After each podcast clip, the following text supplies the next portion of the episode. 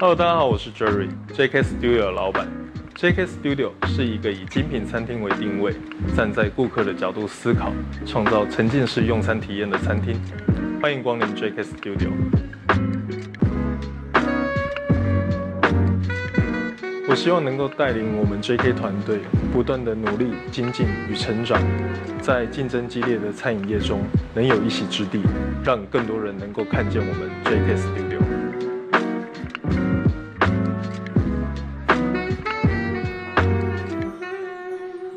本节目由精品餐厅 JK Studio 冠名赞助播出。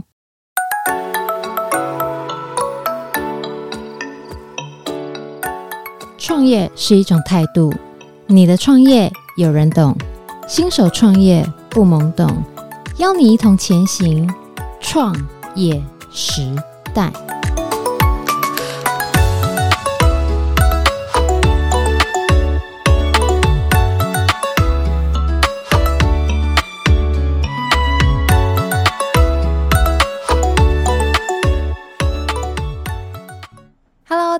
我是 Irene，欢迎来到创业时代。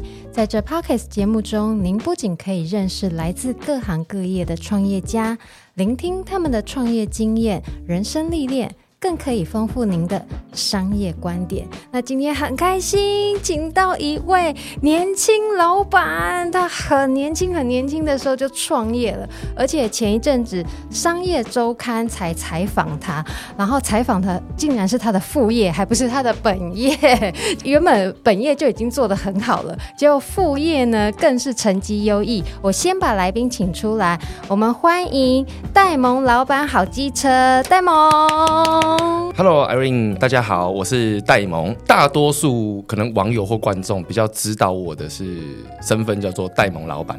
好机车，对，戴蒙老板 的频道名称叫戴蒙老板好机车，然后大家就是戴蒙，呃，哎、嗯，或者是叫我老板，或者叫我哎那个机车行老板，对，对，就是这个名字，我们当时真的取了两个月，真的吗？对，取了这两个月，然后我们到现在还是觉得这个名字非常好，我觉得很好记，而且很亲切，就非常的亲切。您姓林嘛，对不对？双木林，然后我是认真的以为你叫林戴蒙，结果后来才知道你的那个是你的英文名字，对对，对啊，你当初怎么想到戴蒙老板好机车这个名字，这件事情就是说，呃，我们想要辨别，就是这也可以给大家做未来做短音或做自媒体一个参考。嗯、就是我当时是想要，就是过去大家都叫我可能弘毅，就我的本名弘毅、嗯。然后，呃，那时候我们的想法就是希望说，哎，我能不能开始做这个短影音，嗯、开始做自自媒体，认真做经营自媒体之后，那个是多久之前？一年半，一年半，对，去年五月的事情。我等一下最后我要来请教你，怎么会这么厉害？一年半就可以这样窜红，太强了！我现在 Podcast 做了三年，都还没有什么人知道我。好了，没有？好，你继续说。OK OK，当时就是我们希望有个辨别，就是说，哎、嗯，戴蒙这个是我过去从来不曾出现的名字，那未来只要叫我戴蒙的，嗯，好，那。就会知道他是从哪边来的受众，影音来的受众，然后就会叫我戴萌。我在路上的被认出率很高，嗯哼，对，大概是逛个西门町，可能三个小时，大概会有十到二十组的人来打招呼或者是拍照。真的假的？这么红？可是只限于就是庙会啊、夜市、啊，年轻人多的地方是年轻人多的地方啊，百货公司就没有了，我们的受众就没有在百货公司，大家都会这样子叫。有有三个最常叫的，第一个就是哎戴萌哎戴萌哎那个那个机车行老板哎，所以我们后来就认认真的认为说。哎，我们这个取名真的很重要，就是我的戴蒙老板好机车，三个都被人家记记忆住了。哎，我曾经听过行销老师，他们在教学的时候教一个讲法，他说取名字真的很重要，因为你取一个好名字，你的行销费用会瞬间的下降非常多。但那个极具正确的算法不知道怎么算，但是他意思是说，你取一个好的名字，就是让人家好记住，这样对吗？所有的商业的本质，我觉得都在追流量，嗯，呃，精准的流量、泛流量或什么样。可是，如果你取名取得好的话，这个流量进来之后，他记住你的成本单位成本会下降。是对。假设说我今天叫叫叫 Damon 好了，嗯，我相信我今天做就算做一样的内容，在这个市场上被记住的。几率就会低很多。嗯，对对，就是哎，假设人家记住我一一次，可能记住我需要看六次影片，假设叫 Damon 好了。嗯，但现在叫戴蒙老板好机车，人家看一次可能就会有印象。没错，那这件事情就很恐怖了。对对对对，你等于流量就是瞬间乘以六倍的概念。哎，那我我顺便问一下，我对你另外一个名字也很有印象，叫二轮语。二手机车行，然后二轮语可以想象，就是，但是它的二很特别，是我们在写支票那种要写大写国字的那个二，岛屿的屿。你当初怎么会想要取这么符合的名字？当时其实就是这个名字跟戴蒙老板一样，就戴蒙老板好机车一样，我取的，我想的非常非常的久。我以为是那个命理师算的，没有，我我我 比较比较没有在听那一，就是对相信这一块这样子，因为他笔画那么多，我想说哦，是不是？是算出来的还是怎么样？最主要是我觉得这个这个我，因为我是我我的本我应该说本业嘛，还是说我的技能？嗯、我的技能有一块很重要，叫 SEO，嗯，对，搜寻引擎优化这一块。那、嗯、我们在取名的时候，一定会先打这个名字，在网络上会不会中？会不会就是中到别人的大 IP 的名字？例如说，我今天叫做麦斯二手机车，人家可能打哎疯狂麦斯好了，哎疯狂麦斯好像是一个卡通名字，对。如果我今天打疯狂，如果我今天叫疯狂麦斯二手机车，哇，这个名字一辈子都不会被看到，你知道为什么吗？因为人家打疯狂麦斯的时候，会出现所有第一页、第二页都出现那个相关卡通的东西，所以取名很重要。对，那可是我今天叫二轮语这个名字，第一个这个二没有，嗯啊轮有嘛啊语，可是三个字排列组合之后，它变独一无二，所以人家只要打 二轮，可能就直接会跳出语。那、嗯、接下来我的任何的东西都会被看见。哦，对，打进去，哎、欸，我的粉砖啊，我的什么东西都在第一名。哎，真的吗？真的，真的，真的，真的，因为这个名字只有我有，只有名字，这个只有我有。可是很多人会去找那种算命老师算的名字。是。那今天他取了这个名字好了，例如说我我讲我的名字叫弘毅，嗯，那这个弘毅今天打上去之后，你会发现说，哎，打弘毅企业社，哎，你就会发现，哇靠，全台湾超多的，很多。对，那你就会被被就是埋没下去，被埋没下去。那相对人家搜寻到你的几率就比较低。所以我就觉得这件事情取名这件事情要如何独一无二，又让人家能联想到你的嗯产品很重要。因为有二轮嘛，那二轮大家就会想到哎两轮的东西，就会跟机车联想在在一起。对，就像哎看到二轮雨，大家应该不会想到是四轮的东西。对对对，所以这件事情，然后接下来岛屿这件事情，岛屿这件事情，老实讲，当时是因为我在创业的时候，刚好那阵子碰到那个学运太阳花，这个这个学运它里面有一首歌叫《岛屿天光》，岛屿天光，然后。有这个“雨”这个字，因为那时候我觉得这首歌超级好听的，然后听到这首歌我就觉得很感动，嗯，对，然后就哎，我就想说，哎，一定要有一个“雨”字，对，然后“屿”这个字同时也符合我们的这个品牌，因为我们的活动其实就是在做买跟卖，嗯，对，收进来整理完卖出去，嗯、那对对于机车来讲，还有对于客人来讲，嗯，我们都只是一个短暂停留的一个小岛，是。对，所以我就把。哎，很有意思哦。对，我就把大家就是二轮语这件事情，就是哎，大家来这边进行了一个买卖或交易，然后在这个岛上短暂停留，停留完之后，对不对？再离开。那我们这个岛给予的就是消费者哦，买方跟卖方哦。就是提供提供提供一个价值，你这有双层意思哎，一个是你刚刚讲的买方跟卖方的双重价值，然后在这个平台上快速的交易，然后成交。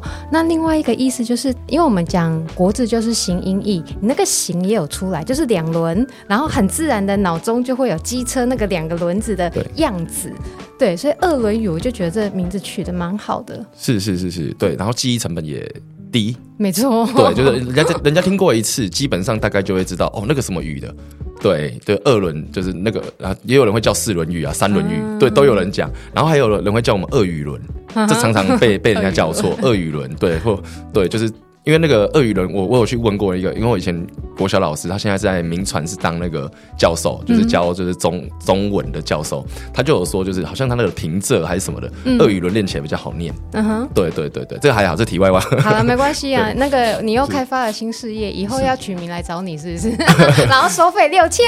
对，还好，最主要就是真的，我觉得最重要的就是要让人家记忆成本，它的核心就是记忆成本低。是，对，那人家听一次，哎，人家可能要听十次才记住你。但是今天你有办法做到让人家听一次就记住你，那你的宣传成本、广告成本就一定会下降。你当初是怎么创业二轮语？听说你是玩游戏那个概念来的是跟 RO 仙境传说有关系，是是玩游戏可以玩到创业，来来来讲一下。这边很多可能七年级生，对，都、嗯、有七年级、八年级生，对、嗯、对，因为我看那个频道就是七年级生蛮多的，那可能大家都听过仙境传说 RO。那当时我在这个游戏里面，其实就是先首先是被人家骗，嗯，被人家骗，然后被人家骗之后，对不对？我身上就没钱了，然后就想办法要赚钱，嗯，然后赚钱怎么赚？哦，一开始最基本的方式，我觉得这这件事情跟那个人生蛮像的。嗯、最基本的方式就是我们靠自己的劳力，好、哦、在打怪的地方捡捡捡一些道具啊，捡一些什么胡须啊什么，然后拿去商店卖钱。哦，你这样讲，应该现在很多听众跟你很有共鸣。对这件事情就可以对对应到说，哎、呃，可能我们靠劳力，哦、嗯，可能我们今天做扫地、做清洁，好、哦，这是这是最一般的。的就是的的赚钱的方式，就是最直觉的。嗯、对，那当时那时候我就觉得，哎、欸，这个这个方法好累好慢哦。然后那时候就开始，哎、欸，就是看人家很多商人就在卖，就是在在卖东西。哎、欸，他卖的东西怎么可以卖的比商店还便宜？嗯，比商店还便宜。对，那我就发现说，哎、欸。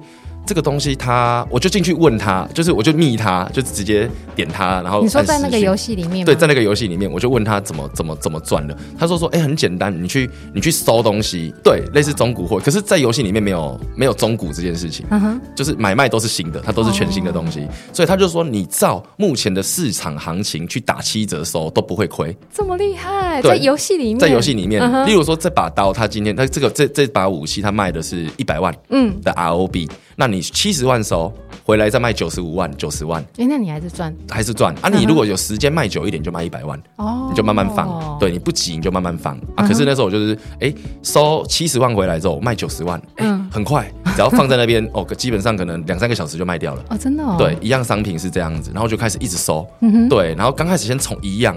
好，可能呃五十万、一百万的东西开始买卖，哎、欸，一转手赚个三十万，我就发现说，这三十万我我在那个我在路上捡东西要捡，可能要捡捡捡二捡捡十几个小时才能赚到这个钱，而且还还可能还赚不到。嗯，对，我就发现哇靠，一个买卖就可以赚这些钱。但但当时我对商业逻辑的概念是完全没有，我只知道哇这件事情比我捡。垃圾好好多了，嗯、对，就是比捡那个路上的东西好快多了。然后我就可以去买我想要的武器跟装备。我就后来就发现说，自己对于这一块每天看行情，然后人家进来问我什么东西可以收的时候，就打七折收，打七折收。然后越来越做越贵，就是从从五十万的商品开始收到一百万、两百万啊，最后到一亿、两亿，或者到最后是收十亿内的商品。国二的时候，嗯，最高一天赚过就是。台币一万二，哇！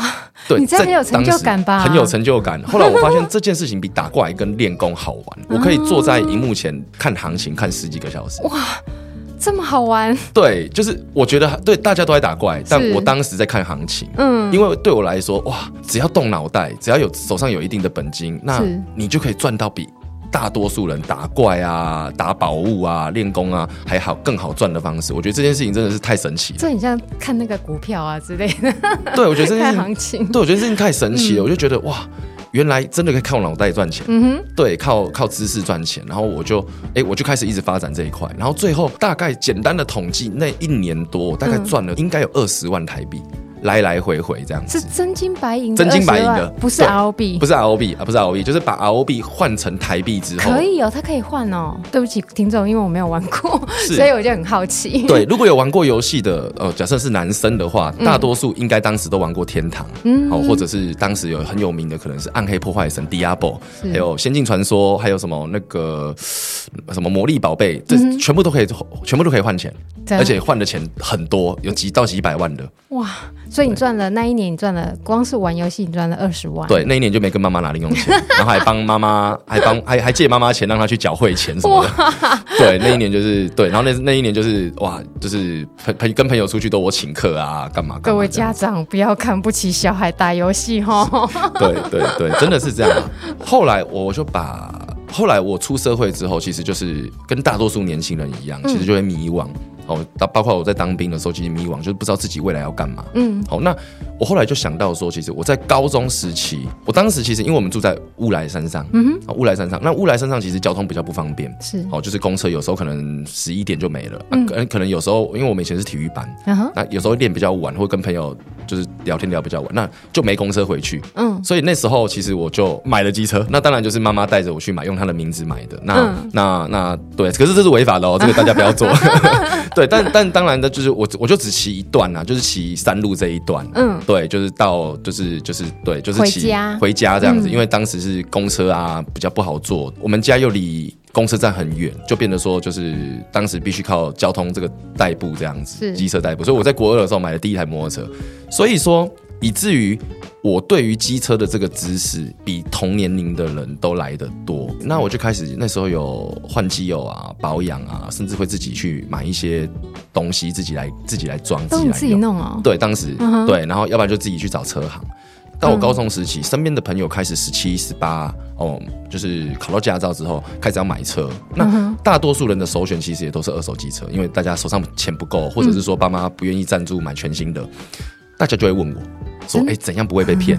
我就我就很热心，因为我个性本来就是很喜欢乐乐于分享的，然后我就带他们去找车，然后哎，凭我自己哎，可能骑了两三年的经验，然后来告诉大家说：“哎，这个车有没有问题？然后这个车好不好？”然后就开始帮朋友做这件事情。对，那就从那时候开始，从那时候开始就开始，哎，所有的朋友有机车问题都会问我。对，这真的是我开二轮语的一个就是起始点，最最原始还是游戏赚到了钱。我真的是，我真的觉得这太神奇，我自己也觉得很神奇。对。对而且你一开始不是就开店，你反而是在我看你一集 TikTok，因为我最近都在看那个戴蒙老板好机车的频道，是有一集我也觉得蛮有趣的，就是你在讲说你一开始在骑摩拍卖上面收购中古，然后再整理，然后再卖出，这个可不可以讲一下？可以，可以，可以。这这就是当时骑摩拍卖正红的时候，就是那时候什么打破一个花瓶啊，什么在骑摩买，对那个。唐先生，对对对对，那个真的 是七年级、七年七年级的应该都会知道，对对对。然后然后当时就是注册雅虎奇摩拍卖必须要爸妈的信用卡啊，真的吗？对，必须要必须要有信用卡。当时就是哎，我妈妈就是就是哎，知道我会赚钱，然后反正那时候我就说哎，就是身边的朋友，好，其实因为我身边的其实蛮多朋友，因为我们都住山上，那身边蛮多朋友其实也是十六岁、十七岁就买机车，嗯，哦，那真的是。那阵子，以前警察也没有抓，就是、嗯、对，快二将近二十年前的事，十五二十年前的事情，大家其实真的真的就比较怂。然后身边很多朋友其实十五六岁就开始买，但、嗯、到十八岁之后，他们开始要卖了，骑两三年想要换车，哦、全部也都找我。我说带他们去机车行估啊，例如说给车行估，然后估的也许他们买五万块的车，车行就说啊、嗯哦、收一万五。啊，对他们就觉得哇，怎么这么低？嗯，那我就说，哎呀，不然这样，我帮你到网络上慢慢看。嗯哼。后来那时候我就跟我妈借了那个信用卡，然后在网络上期摩注册。哎、嗯，结果我就说好，那看卖多少钱啊？呃，后来我就查一下行情，哎，这台车行情还有两万五。哦，市场行情还有两万五，那那哎呀，那我就帮你卖卖看，帮你卖卖看啊。他就说好啊，不然你帮我卖两万块，多五千块比，然后车行收一万五嘛，啊我能卖两万块啊，多的算我的，嗯哼，对，那我就会尽力想办法把它卖高啊，因为我只要给他两万块嘛，那我可能就卖个两万五、两万六，嗯，当时对我来说，那个一个礼拜的零用钱好像是一千五还两千，我就算两千好了，嗯，一个月八千，嗯，我有时候卖一台一台车，零用钱就快要我一个月了，对，就快要我一个月的零用钱，对，但是数量不多啦，可能几个月就身边朋友就一台。那哎，今天我帮这个朋友成功卖了这台车之后，哎，他们当时读的学校，因为大家高中，那是国中同学，嗯，那他们高中呢，他们其实很多很有些朋友读夜间部，他们也都会骑机车，那他们开始慢慢就开始介绍我，介绍我，哎，结果哎，大家帮你口碑宣传，对对对，那我就很，我就一半热心，然后一半觉得，哎、嗯，这样大家都互利，我就开始做这件事情。对，但我从来没有想过这件事情可以变生意。啊、这件事情就是对我来说就是一个，呃，我利用额外的时间，然后帮忙朋友，然后加赚点小外快这样子。对对对，然后我我有点像是在玩 RO 这件事情，因为我一样在做的事情是在做买卖这件事情，而且这件事情是你有兴趣的。我很有兴趣，我觉得这件事情超好玩的，因为。呃，打工，我我以前也打过蛮多工的。我记得我国一去打加油站，一个小时五十一块、五十二块。当时 对，但是我一个月帮忙朋友买卖一台机车，可以可能可以赚到五到八千。嗯，对，就是这个转手，而且是朋友是非常开心的，就是互利。他觉得你帮了他，对，嗯、然后然后我我也觉得，哎、欸，我帮了这个买家，因为这个买家也会觉得我卖的比行情便宜五千。哦。对比行情便宜一点这样子，因为比车行便宜。对，那那哎，这个我觉得三方获利的一件事情，所以我就觉得哎，这样这件事情可以帮助别人，然后好玩，然后大家都对我有需求，我就觉得哎，在团体当中，我觉得被被需要的感觉。这件事情我从来没有想要发展成创业这件事情，所以说后来我真的在当兵的时期，后那时候那时候就是很彷徨。我当兵的时候大概是二十岁左右。你那时候没有想说，哎，你出来要做生意或者是要创业，都没有这样子想过？有，我会想要创业，但我从来没有想过创机车这个业，就一直在想到底什么东西可以让我赚钱，然后我要买卖什么商品，例如那时候就会上阿里巴巴。哦，去看有没有商品是可以批回来在台湾卖的。嗯哼，那时候就在想这些事情，嗯、或者是那时候当时身边的朋友就是比较低成本的创业，可能就是汽车美容，哦、有十五万、二十万的资金就可以启动，就是去洗车。当时还是在想一些像这样子的东西，嗯、对，从来没有想过机车这件事情。我不知道为什么当时就完全没想到，你 可能是那时候没有资金吧，哦、所以我就觉得说啊，如果我今天要开一间二手机车行的话，哦，那店里至少也要有个三十台车，那这三十台车的资金一台两万块，那。六十万，我当时手上根本就没钱。是，当时就是自己爱玩，有女朋友啊，嗯、有朋友，那所以赚到的钱可能就是，哎、欸，除了零用钱以外，赚到的钱几乎都是花花掉。对，也没有什么存钱的习惯。那年轻，真的十八、十九、二十岁那时候，真的是就是正常。对对，就正常，就好玩就好了。嗯、对对对，然后家里其实也没有什么能帮忙经济这件事情。是，所以说后来最后有点像是真的创了二轮鱼这件事情，是有点走投无路。怎么说？当时我创了一个业，然后。那个页当时它叫三 D 列表机，你有接触过三 D 列表机？对，哎，那蛮早的啊，很早期。我在台湾在那阵子在红三 D 列表机的时候，我在半年前就开始碰了。嗯哼，啊，那时候碰的最大的目标是，我觉得这东西太神奇了，是它竟然可以自己。哦，就输入一个东西，输入一个图，我就可以做出一个手机壳来。对对对，我当时就想说，我当时的想法很简单，就希望用这个东西来做手机壳。嗯，好，然后刻字化手机壳可以把它卖贵一点点，可能卖个一千块这样子。嗯哼，对，因为国外有这个商业模式，而且是有成功的，就是自制自制手机壳。我嘞，有成功。结果我跟我妈就是请她帮我带信贷，贷了五十万，嗯，最后失败。就是这件事情，就是他做出来的品质，那时候当时在十二年前左右，哎，当时我还因为这件事情上了那个数位时代。真的吗？对，一个很大的版面 上了数位时代，所以那是我人生第一次上杂志。哦呃。然后那时候还被民视新闻，嗯，然后当时还有中天新闻，大概十五分钟的专访，媒体觉得说，哎，这这那阵子正夯，而且我玩了一阵子了，嗯，对，那阵子我已经玩一阵子，所以就是哎，有点像现在 TikTok 一样，就是哎，算是走在比较前端的的角色这样子。可是后来就确定了一件事情，就是他做出来的品质太差了，哦，跟 CNC 啊，还是跟那种就是模具。翻出来的还是差太多了。十几年前是这样，十几年后现在就不一样了，对吧？现在产品会比较好，但是这个、嗯、这个话题就就它它就变成说，它比较偏向是学术上或者是一些产品，他们去做打样的时候，嗯、可能会运用这个技术哦，但它很难拿来。复制变成一个工厂流水线大量复制的一个东西，所以你那时候当兵后的第一个创业就无疾而终。对，就是他后来欠了五十万，真的，对，欠了五十万，然后走是因为这样子走投无路。对，是因为这样走投无路，就是真的不知道该怎么办了。嗯，然后后来真的就是那阵子的女朋友，也是现在的老婆，嗯，她甚至她妈妈还跟我讲说啊，这样的男生要不要断一断好了？嗯，然后叫我说，只要我至少能去一个 seven 或者去一个就是随便打个零工，嗯。就支持你们在一起，嗯、哼但当时我就觉得不管，就是我一定要再钻出一点路来。嗯，后来我就回头开始盘点自己的资源跟技能，后来才发现说，哎、欸，对我以前年轻的时候帮人家在做买卖机车这件事情，这件事情，哎、欸，能否我真正认真的进来做做看？我从机车技术开始学，然后开始、嗯、开始认真的来把这个东西变成一个商业这样子，嗯、然后我去跑机车行。去请他们说，如果没有做中古机车的，你中古机车可不可以打个电话给我估，给我收这样子？哦从帮忙朋友开始，慢慢开始到转介绍客人这样。哎，结果当时也有一个朋友就是蛮支持我做这件事情的。是哦，他大学毕业哦，那时候因为我大学没有毕业，嗯，我对我大学就一业而已。然后那个朋友他就是把他爸爸就是帮他保的储蓄险，嗯，然后就大学毕业刚好会到期，然后就六十万。他直接就投资给我。哇，那个朋友现在应该还有联络了哦。有联络，有联络，联络，到现在都还是我们的股东。的贵人。对，到现在都还是我们的股东。哎，也也十来年了，十几年了，这样子都是股东这样子。对，然后让他的获利其实也是早就赚回来，本金好几倍了这样子。是。对对对，那那就是哎，他当初投资我，等于第一笔六十万是一个是一个启动基金，嗯，启动的资金这样子。然后那时候就租了一个工作室，认真要来做这个行业。结果哎，就慢慢做起来了。蛮顺利的。对，我在第一年就慢慢做起来，哎，那时候做起来一个月大概是四万多块的收入。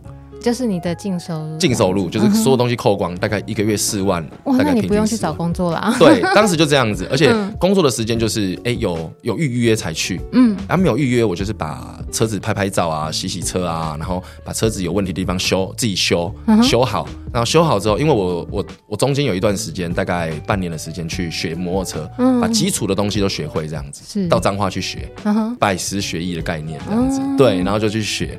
后来就回来，哎，大概掌握了一些基本的技能，比较难的还是要委委外给机车行去做，那简单的我自己用，哎，就开始这个创业了嘛，很快很快，大概三个月内就开始慢慢达到，就是从一两万、两三万到四五万的收入，对，大概就卡在这边了。嗯，那那时候就觉得说，哎，自己的时间哦，大概。一天可能工作三个小时的时间，但一个月就有这样的收入哇！对，就做买卖这件事情，是当然不稳定啦。嗯，可是那时候至少把它做到稳定四五万这样子。后来一开始就是，哎，好像又又到又到一个瓶颈了，才开始思考要不要真正的开店面对外营业。那时候我就觉得，哎，四五万，那我去租一个店面哦，大概三万块钱。那，哎，我再怎么样烂。至少房租打得过，然后自己的生活就大不了吃泡面，一个月一万多块也可以生活。那赌赌看吧，追求一个就是可以扩大的机会。二轮椅的由来是这样子。而且你一开始不是在台中哎，我上次有去拜访戴蒙，然后我是去他们台中很大的一个店面，我才知道说，我就一直以为，因为商业周刊也是去台中采访你，我后来才知道说，哦，原来你创始店你是在台北起家的哦，原本小小一间店，那你这个展店的策略是可以帮我们讲讲吗？因为你现在全台有六家店了，对不对？对，我们算是有六个区域，但这六个区域里面有十三家。小店，可是对我来说，应该说六个点，但是这六个点里有十三家店。那这十三家店其实就是不是独立财务账，对，一个区域就是一个财务账。但是我们因为离得比较近，因为车子不够放，所以只能在展店、在展店、在展店。然后最主要是要拿来放机车的位置，这样子。哦，对对对，所以说呃，对外来讲，我都说六个区域啊，十三家小店，对，就就这样子。对，那。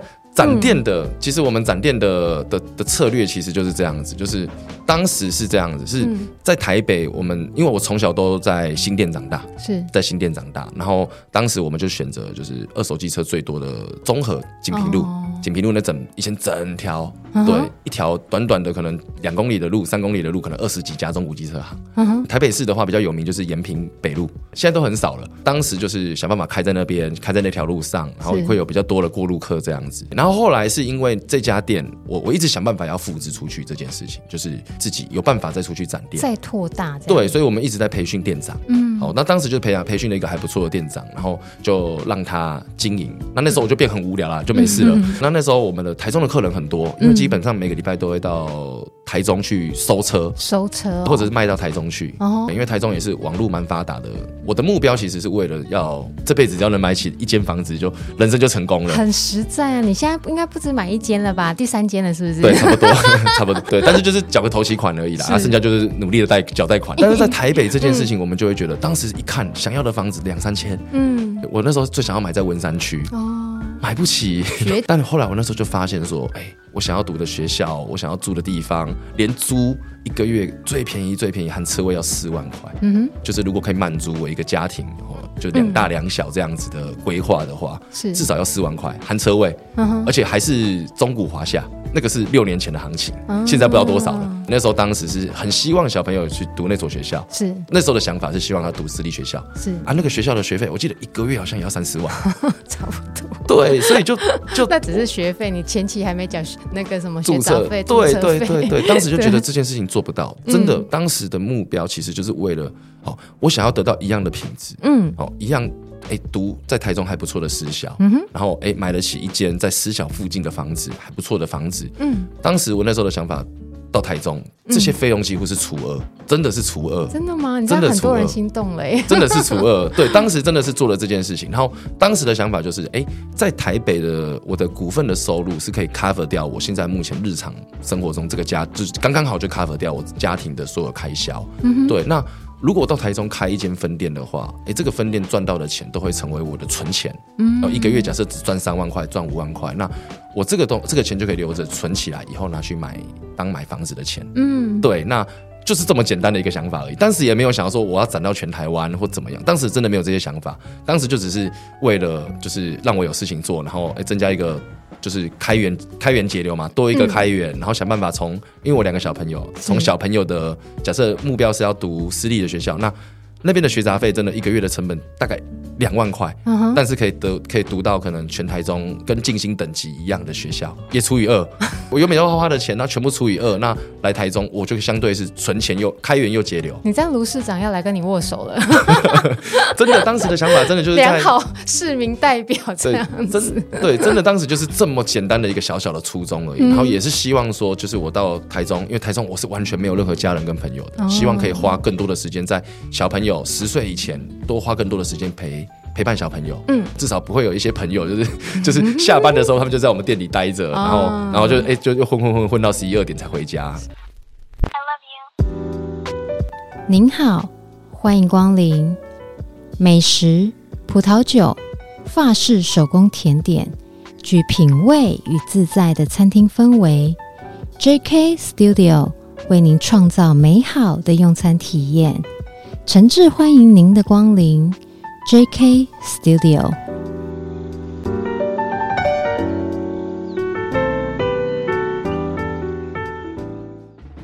然后就真的就搬，反正搬下去。然后后来。刚下去也没有想说要展什么店，可是真的，我下去大概两三个月之后，发现那边的需求爆发，哦、就是大爆发，就做不完，然后就就开始继续展。然后接下来我上次听你讲说，你有三家小的店，因为你要机车存放嘛，是等等之类的。后来你把它浓缩成三三个店，都把它呃关掉，然后变成合成一家大家。为什么会有这个想法？当时最主要是我们先开一间小店、小仓库，嗯、好，然后开的时候，对不对？哎，就发现我刚开始的规模，想说一个月卖个十台车就差不多了，哎，结果后来慢慢进步到这家小店一个月可以卖三十台，嗯，对，那三十台之后，对不对？哎，需求量又更大了，嗯，师傅的空间不够，又再租一间，后来第二间我们是买的，店面是用买的，是，然后买下来之后，对不对？发现说哇，量又更大了，对，需求又爆了，又开第三家。然后后来这，当对对的，真的就是在这三，就是前面台中前三年的事情发生，然后这这三家，就这三家最后都是空间不够，对，报道说就是真的是会占用到就是就是七楼或者是甚至一些红线的区域，那那时候就是当然就是一直被检举，这就是违法的。后来我们也在想办法解决这个问题，嗯，最后我们就发现说，哎，真的不行，我们以我们的空间，我们一定要再找一个。就是平数大一点，对，当时我们那时候的可用的面积大概是落在一百二十平左右。你是说三家店前面三家店落在一百二十平左右？那我们手上的车大概就一百台左右。哇，很多耶！一百多台，对。那当时的买卖就这样，而且是挤不进来了，然后但是量还是一直在进来。对，因为我们做了反正网络行销嘛，还有自己在做就是 TikTok 这一块、短影音这一块，那就是就是真的就是生意爆发。后来我们就真的就租了一间两百六十平的店。就是我上次看到的那个，对对对，那个是今年开的，大的。对，那是我们今年一月租的，然后一直一直规划弄，然后一直弄到六月多才好。然后就是开了这家店，那这家店两百六十平，然后基本上如果以平数一平一台车来放的话，哎，这边可以放到至少两百台。哦，真的哦。对，那我们的空间就我们的天花板就变更高了。这个模式，哎，我们从七月一号开幕到现在，就是哎，发现说，哎，我们的业绩跟精力其实都比。原本三家小店的时候还来得更好，而且成本下降。过去的房租一间店可能大概落在假设五万好了，三家店就十五万。那这家店的成本大概是落在三十。我们当时也是有做评估，就是说，哎，我们开了这家店最重要的目标是增加产能，就是有空间嘛，增加产能。第二件事情就是降低管理的成本。什么叫降低管理的成本？因为过去客人要来看车，嗯哼，我们的这台车有可能放在一店、二店、三店，嗯，对。那他来的时候，有时候会跑一店没有看到，跑二店又没看到，跑三店又没看到，这个就很吃当下的管理者他的脑袋的记忆记忆力。哎、嗯，车在哪边？然后在客人来之前，他要想办法把车弄过来。可是这个人如果在忙，在带另外一个客人，那今天这个客人来，可能就会跑这边跑空趟，跑到另外一边。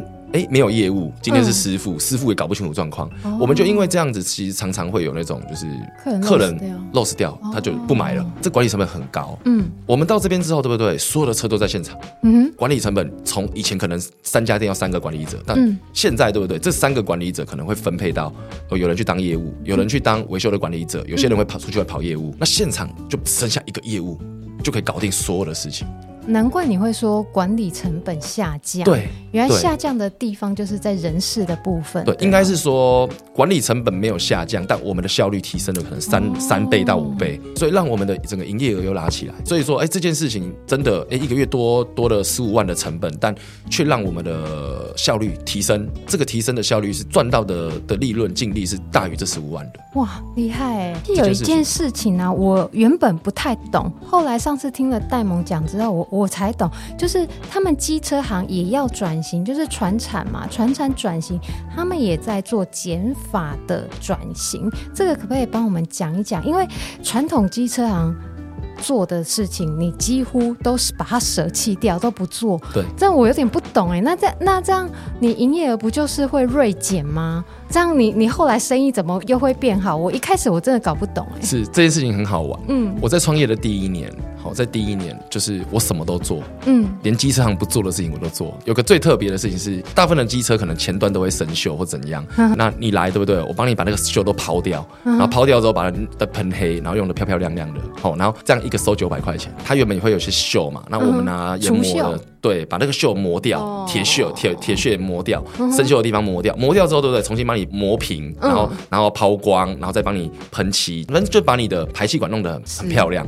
这件事情就是所有的机场都没有人在做，哦、它很费工，然后很花时间，而且甚至还有点危险，因为他要拿一个很那种好像切东西的那个，然后在那边磨磨磨磨。当时就做这件事情，哎，一支九百块钱，哎，超多人找我们做这个服务，然后甚至还帮人家代跑监理站啊，帮他们跑验车，就做这些事情。然后我什么都做，甚至帮人家代跑保险，什么都做，因为那时候为了活下去，是。对那时候中古车没办法养活我们自己，所以我改装什么维修，反正能想得到的，只要能赚钱我都做。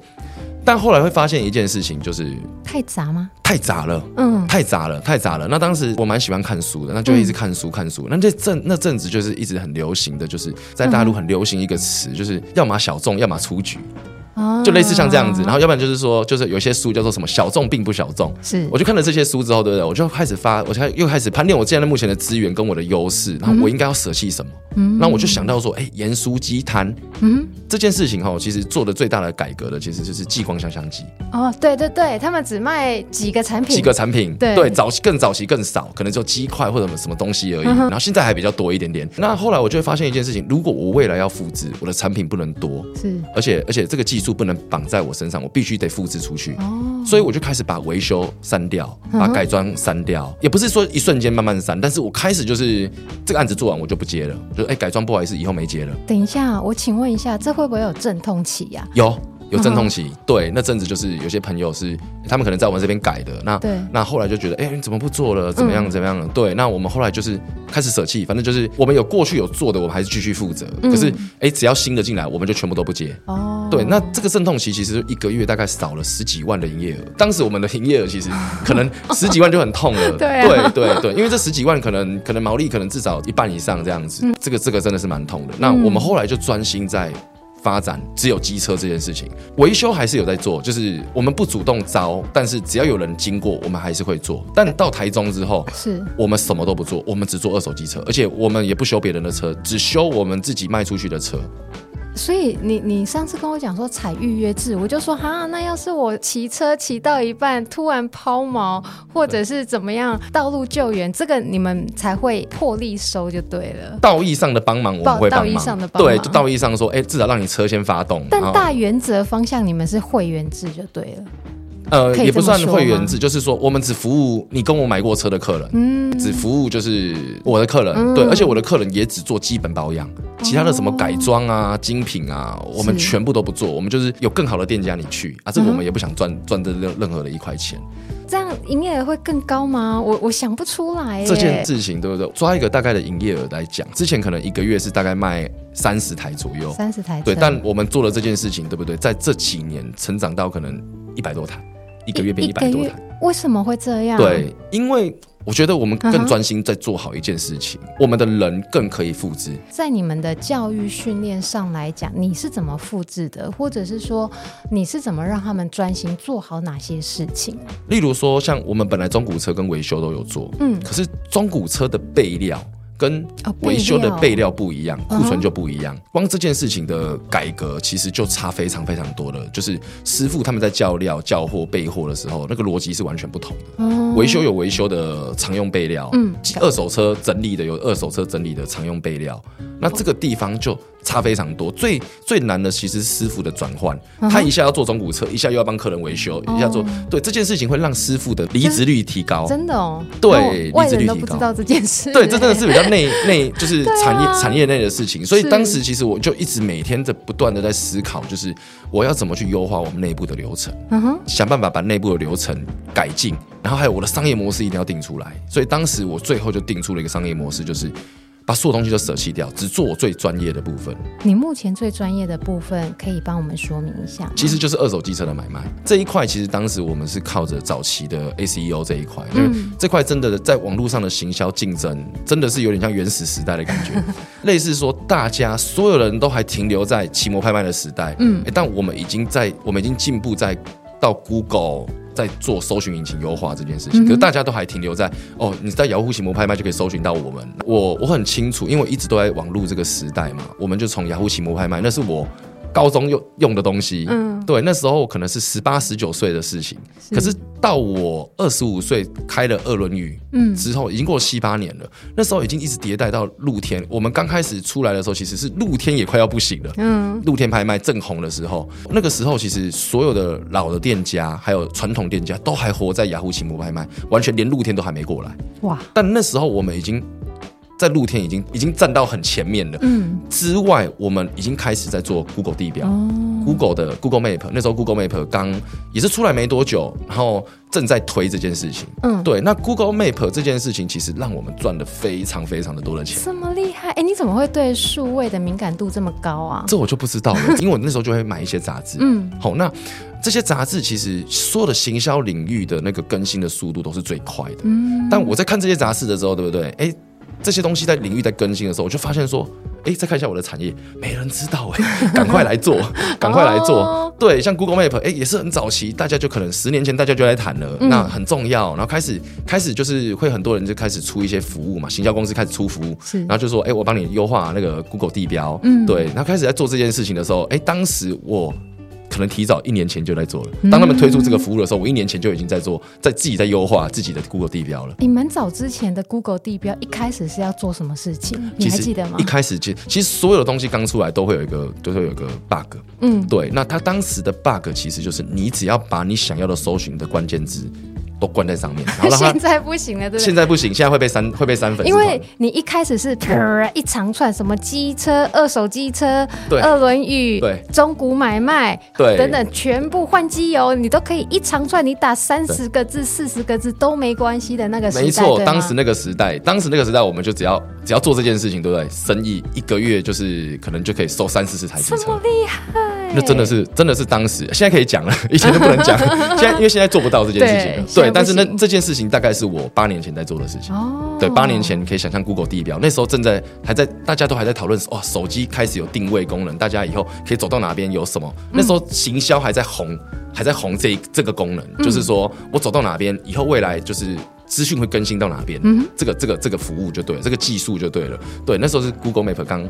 算是刚开始推动的时候，所以那时候你在 Google 搜寻出来的第一个都会是 Google 地表，嗯，对，它在搜寻页甚至比广告还更上面，是。然后接下来看完这个才是广告，嗯，然后接下来才是自然搜寻的部分。所以那时候我们就是真的把关键字都打上去就中了。你抢到那个红利，对，所以当时那阵子我们就开始展店，只要展店就会赚钱，展店就会赚钱，真的就是这样啊，赚到这个红利。然后这个红利到这两年。就是前两年，这个红利突然就被取消，演算法被改变了。是你打那么多字，不仅不会搜寻在上面，可能还会被删，会被检举，会被检举。对，检举到一定的程度，你就会被删掉那个，就是你的地标。那你这地标可能已经累积了上千个评论了，五星评论，那你可能就被删掉，那就会很可惜，因为你删掉之后，你很难再创回来。没错，所以这个那就是比较黑帽的做法，比较比较那种暗黑做法。一早期真的就是靠这个 bug 起来的。那今天谢谢戴蒙，那感谢大家的收听。如果说这一集嗯、呃、你觉得很好很棒，请到 Apple Podcast 帮我留个五星好评。然后如果有什么建议或者有鼓励的话，恳请帮我留言一下哦，谢谢。那今天谢谢戴蒙来，好，谢谢谢谢，谢谢，拜拜，拜拜。